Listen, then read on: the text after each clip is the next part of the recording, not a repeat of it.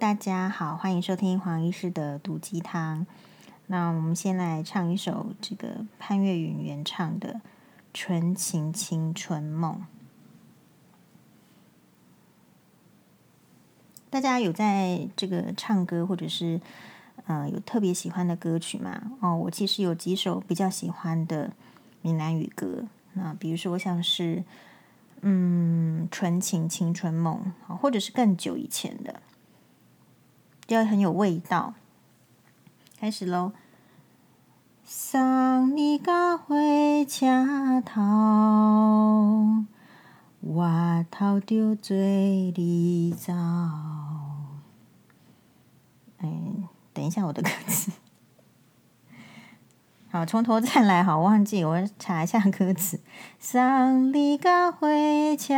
头，我偷着做你走。亲像长山风吹，双人放手就来自由飞。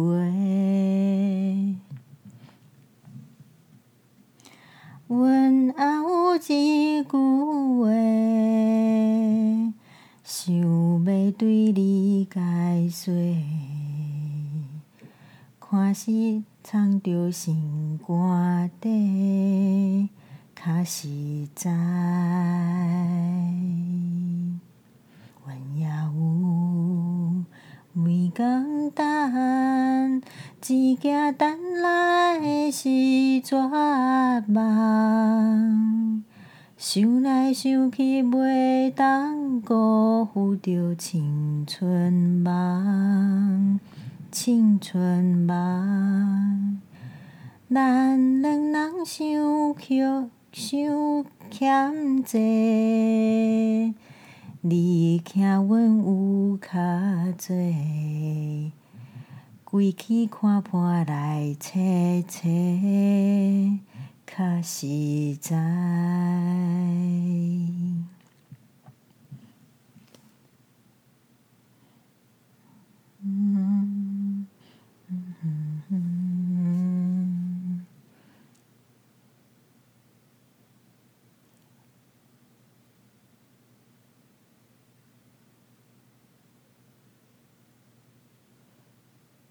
第二段歌词跑得很慢。送你到火车头，我头我头阮要来走，亲像长线亲像长线风吹，双人放手就爱自由飞。毋是阮毋肯等，时代已经无共，查某人嘛有家己的想法。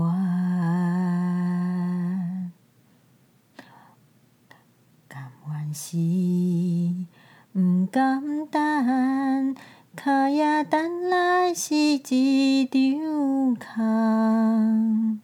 想来想去，同款辜负着青春梦，青春梦。唱歌来解忧愁，歌声是真温柔。查某人嘛有家己的愿望，阮也有每天等，只惊等来的是绝望。想来想去，袂当辜负着青春梦。青春梦，毋是阮毋肯等，时代已经无共，查某人嘛有家己的愿望，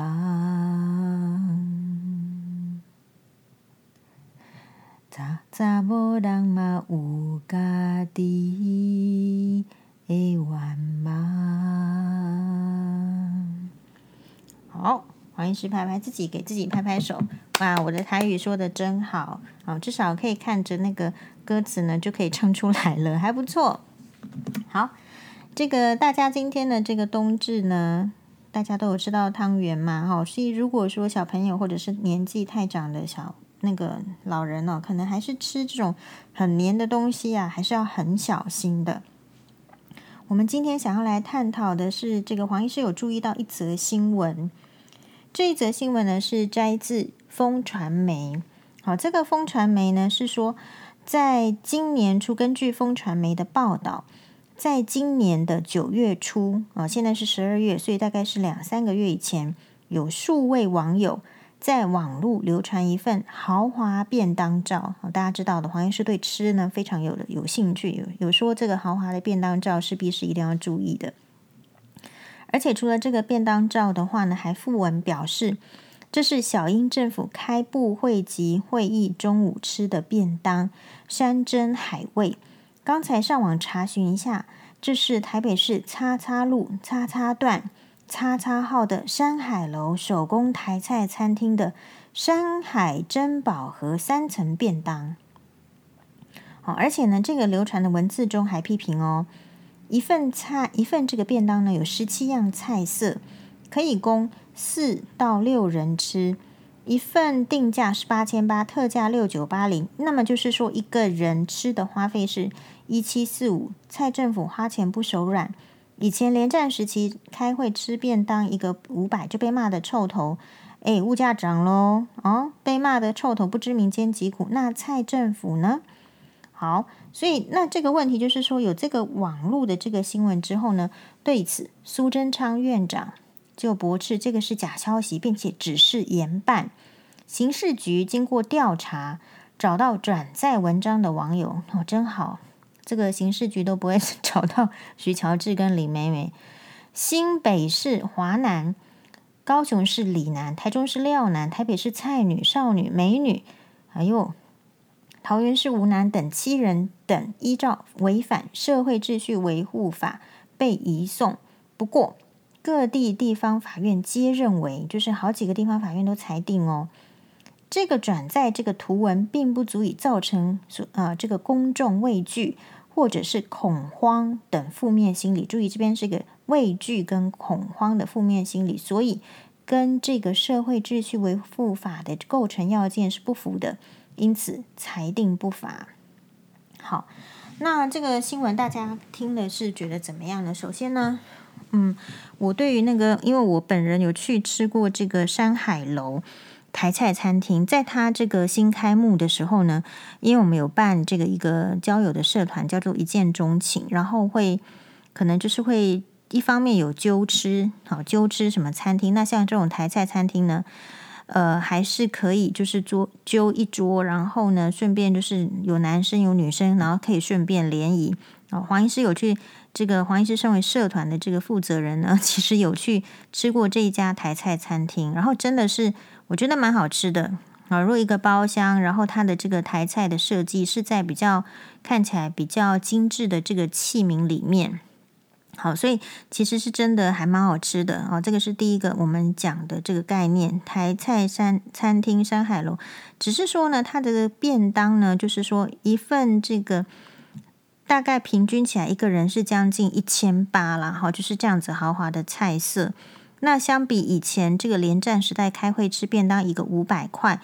诶，所以现在是吃到这个一个一千八。不过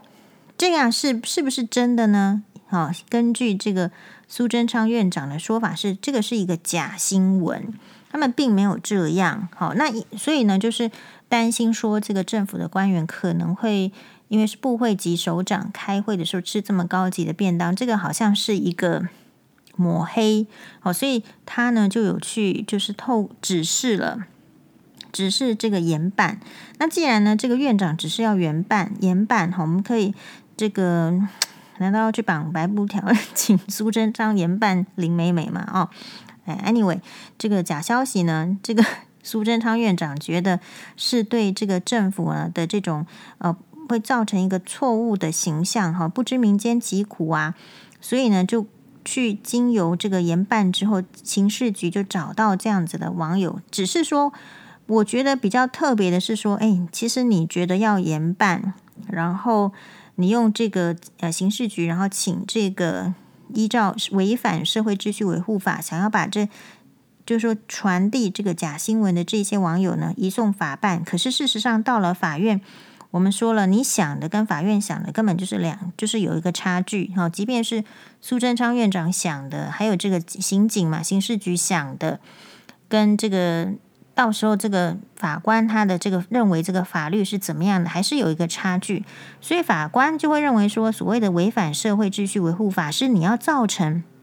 公众畏惧或者是恐慌。的负面心理嘛，所以看起来就是说，这个在法院那边的认定就是说，诶，如果我们知道政府的官员假设，当然这个是一个假消息，可是如果我们知道了，就算是政府官员吃一个便当两将近一千八或者甚至两千块，你会产生恐慌或者是畏惧的负面心理吗？我想也是，我赞成这个这个新闻啦，就是其实你也不会，你也不会产生负面的心理嘛，你一定是产生什么心理？你不会产生畏惧或者是恐慌的负面心理，你可能会产生其他的负面心理，比如说奢侈、浪费啊，或者是就是不知民间疾苦这样子的负面心理。只是说产这个呃政府如果有一些造成他这个让人家有假面的这种消息的新闻，不管是造成你的这个什么奢侈啊，还是什么这种负面的心理，都其实不会被处罚。那如果说以我的观点来说，我会觉得，我们到底要怎么要求这个有钱的人不要不要花钱？哦，就是政府官员到达某一个职位，哎，然后你希望他就是在里面就是克勤克俭。我相信啦，我相信蒋经国总统可以啦，但是他因为他有糖尿病嘛，你说他吃那么好就害了自己，不太可能。那其他的其他的官员，你假设说。我觉得我们要以这个人人情来度之啦，就是说你把人情可以放在自己身上，那同时也要放在别人身上。所以我自己放在我身上的时候，我会觉得，如果我做到这个部会首长，那我如果想要吃，或者说就偶尔啊，非常偶尔，就说哎呀，就很辛苦啦，这阵子啦，或者是刚好有什么节日的话，哎，订一个比较好的便当来，就是犒赏大家。其实我觉得是无可厚非的啊，又不是说每一次。都有这样子的一个便当，或者是说遑论说这个只是我们的这个人性的这个喜欢了想象。哦，那当然，另外一种想法是说，其实他们平常就可能已经位高权重，已经吃香喝辣了，其实也不用再提供这样子的便当起给他嘛，因为毕竟这个便当的花费也是民脂民膏来的。好，所以我觉得都可以。但是如果是我的话，我会比较。比较宽松看待这件事情啦，就是说，就算让我知道说，诶，他偶尔一次两次吃一个比较好的便当，就是我自己个人觉得，就是你你就是要吃过高价的东西，你也要吃低价的东西，你不能每一次都跟这个韩国一样来吃这个卤卤肉饭跟喝矿泉水给我们看嘛，我觉得那个都非常的不正常。其实。你就是照人性，然后而且我认为你东西呢就是要吃便宜的，也要吃高价的，因为你是有能力的人。然后你都吃完之后，你才会把那些食物的呃跟价钱的美味跟价钱的印象印到你脑海中，然后来做出这个选择。我觉得不太能够要求，就是说，我觉得民众有个很奇怪的思想，就是。民众是自己过得苦哈哈，但是他非得要官员跟他一样过得苦哈哈。好，就像是说，同样是连方瑀，如果是戴这个穿名牌、戴这个好珍贵的珠宝，大家就觉得他很正常。可是如果同样是吴淑珍，就是戴珠宝的话，那他就是不行，因为他嫁的是三级贫户之子，对不对？所以其实有时候呢，是我们看到别人的行为之所以不接受，是因为我们把我们自己的这个需求或者是希望投射上去，但实际上这不是他们的生活。好，讲我们不要讲那个贪污案的话，在那之前，其实，诶，吴淑珍为什么不可以带珠宝？为什么不能拿名牌包包？可以呀，以他能够负担得起，他就是可以嘛。好，那同样的就是说，所以，嗯，我只是觉得这件事情非常的有趣。然后我再跟大家报告一下，我上次呢，去年去这个东京旅游的时候呢，有特别安排黄律师推荐的一个温泉的行程，也就是呃，在日本温泉旅馆 Omotenashi，就是待客之道第一名，因为它有分哦，待客之道第一名的温泉旅馆叫做饮水庄。然后黄律师去住呢，就是觉得非常非常好，非常非常推荐，所以嗯、我就决定说，哎，我去东京的时候也大概花个。我有点忘记多久的时间，大概花一个一个小时左右的车程吧，然后就是坐这个电车就可以到，所以就安排了银水庄的行程。那那个时候呢，我在银水庄的一般的这个日式的温泉旅馆的房间，其实就是都很大，然后只是说，如果你不是选有附这个露天风吕，也就是露天的温泉在你的房间的话，你就是用一般的房间。啊，然后呢，就是哎，去大众浴池。那基本上我以前住的这个温泉住过的温泉旅馆，大概就属于这之类的。你不会觉得不方便哦，因为你还是会觉得很开心，因为本身这些呃温泉旅馆它就位在比较偏僻的位置。那它提供的房间哦，其实你如果没有特意去选那个呃比较不附早餐什么比较低价一般的房间房型，就已经足够非常好。非常大，然后铺那个榻榻米哦，就非常的这个温暖。他的这个被褥啦，睡觉好，然后去这个大众浴池，其实也也没有什么尴尬，或是没有什么问题。但是呢，呃，其实就是黄黄律师来报，他还拍照给我，他就是在那个温泉旅馆的这个呃这一栋非常知名的这个温泉旅馆，我们对那些第一位的饮水庄呢。诶，他赫然发现一个立牌，也就是说有那个用餐的大厅呢，里面有比如说欢迎台湾这个某某县市的，就是你知道类似就是去考察，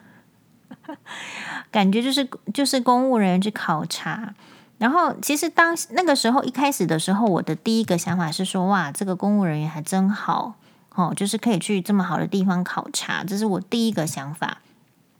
那等到我自己要定位的时候，我突然觉得说，诶，那就表示说什么？饮水庄这么知名的这个呃温泉旅馆，不是只有日本人去啊，台湾人也也会去，而且竟然也可以包团去。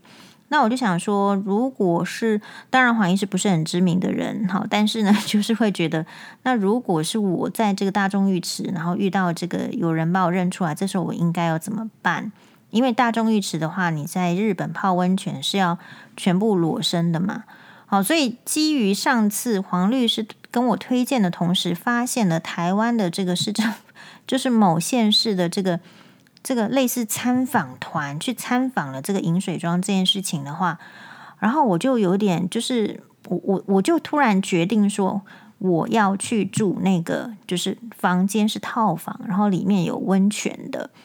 这个风吕附在里面的。那事实上，根据就是说，你同时有住过这个套房的房间附这个温泉，或是直接去大浴场，当然是大浴场呢。虽然人可能会比较多，但是也不见得多到哪里去啦。啊，虽然人会比较多，但是它的这个大浴场的福利是比较好的。那你自己的房间，因为它比较小，所以福利是还 OK 而已。好，不过我这一次，呃，真的是。呃，因为就是我，我后来有点考虑到隐私权的问题。意思是什么？意思是说，我虽然说这个不是什么太知名的人，可是万一遇到有心的人，比如说给我拍到什么照片，然后来就是后面兴风作浪，或者是怎么样，我会很麻烦嘛。哦，所以我就跟这个旅馆说，我是要订这个包厢，然后是付自己的单独风旅。那比较特别，所以我的意思是说，你看这个新闻，你会想到什么事情？比如像我的话，可能就会觉得说，如果某个县市他们的这个出访团都是去住这个饮水庄这种，比如说哦日本 Omotenashi 第一名这么知名、这么好的这个温泉旅馆的话，那就表示说，其实你在更高的这个部位首长的这种待遇，其实不会太差的。所以不会太差的意思，就是说你很很难期望他是吃的什么卤肉饭，那个还比较不正常。哦如果一般的这种公务员等级出访都已经可以去温泉旅馆的话，我再相信可能更中央的这个部会呢，首长有预算比较高的时候，其实他的便当应该是不错吧？哦，这个我就觉得可以理解，只是说民众你同不同意你的这个缴的税金要被这样子使用而已。我个人是觉得就是要看他有没有做事，然后也许大家觉得是吃这个便当不用吃那么好，可是我就说刚刚的看法，我觉得反正人生呢，你就是都要经历便宜的你也要吃啊，然后你贵的也要吃，这样人生才会有不一样嘛。你永远都是只是要求，就是说都吃比较便宜的东西，会有这样他自己这样的人生的好处。但是就这个政府官员来讲，我觉得这个是违反人情了，因为他本来就是处在高位，他本来就预算比较多，他本来就是比较有钱的啦。你怎么能够要求他过庶民的生活？哦，这是我的一个看法。那我们今天呢，就是有这个，呃，非常开心有。有这个冬至，然后有这个聚会，然后里面呢，其实有这个特别邀请这个阿德老师，好，阿德老师，然后呃，所以我今天很开心，就是听到了这个一点点这个八卦哦，原来阿德老师跟邓丽君小姐见过面诶，我有真的太嫉妒了。他那时候呢是好像是一个唱片公司的这个类似很高层的这个，嗯、就是类似副总经理还是什么的，然后呢。好像就是有这个邓丽君小姐呢，要跟他谈这个所谓的复出唱片的事情，然后他们就约在一个呃饭店的地下室的呃，应该是什么，就是西餐厅。然后这个西餐厅呢是有歌手来唱歌的。诶，然后阿德老师今天讲的，我听了也是很感动。嗯、然后这个西餐厅的话，那个有唱演唱的歌手，当然就是因为邓丽君的这个莅临呢，就非常的开心，然后就跟大家呢有介绍邓丽君小姐，好，而且呢这个邀邀请这个邓邓小姐上去唱歌，那这个时候呢全场都会注目屏息嘛，然后阿德老师就说，这个时候呢这个邓丽君小姐就就是用一种很亲切的。就是很温柔的、很很好的这个态度，就问了这个阿德老师说：“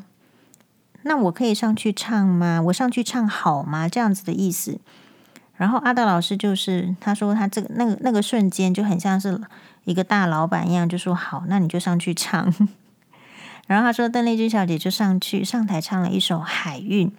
然后唱完的时候真的是全场屏息，这个气氛整体都是不一样的。而且阿德老师说，邓丽君小姐她唱任何歌都是有，就是用内力、内功在唱的，是不需要费力的。哦，然后所以我今天呢，就是很开心可以呃听到这个来自阿德老师口中说的邓丽君小姐的小故事，我觉得真的很羡慕阿德老师哈。阿德老师真的是诶，不是一般的格局哦，他呃看过这个邓丽君小姐。啊，跟然后什么梅艳芳小姐啊，还有欧阳菲菲啊，很多大牌的这个歌星，他都看过，艺人他都接触过，哎，所以这个难怪了，阿德老师的 格局不一样。然后再来就是说，因为这个聚会呢，就是就这个我们就比较专心嘛，对不对？因为里面都是一些长辈呀、比如说这个这个马律师啦，吼，这个邓医师啊。还有这个郑大哥啊，都是里面都是长辈的这个聚会嘛，好，对黄医师来讲，啊所以就没有没有去看这个我们的这个手机，就不会划手机就对了啦。吃饭的时间没有划手机，呃，然后等到我这个诶能够有时间划手机的时候，已经十点多了。十点多的时候，我就看到这个我们这个北北区的眼科医师群组的 Line 群组呢，啊、有一位这个赫赫有名的。这个蔡教授啊，他就发出了这个邓丽君的《空港》的一个，呃，应该是有一个人制作的邓丽君《空港》这首歌的 MV，然后是 HD 高画质，然后而且还有字幕哦，就是有日文的这个字幕，而且还有日文的翻译，那画质非常的好啊。然后就是跟我讲说，就说，诶，那他就是 tag 我去看嘛，那然后我就去看，他就说很好，他说的很好笑，他说不是我要。这个发给这个黄医，不是我对黄医师怎么样哈，是他的这个就是这个蔡教授的夫人，据这个蔡教授的说法是黄医师的铁粉，然后就所以呢，他这个在旁边呢，他说耳濡目染，就知道说黄医师呢非常喜欢邓丽君的歌，然后所以呢，他就看到这么好的这个影片片段就丢上来，哎，给我，然后我就觉得啊，真的是，所以这个就是我今天呢冬至的哎最大的收获，嗯，那所以今天的冬至大家有什么收获吗？还有。我们今天非常开心，好，好，那就是这样，谢谢，还有谢谢今天这个辛西娅特别还送我一个礼物，哎，really surprise 这样，然后我是很喜欢他送我的卡片，那个米奇好可爱哦，好，谢谢大家，拜拜。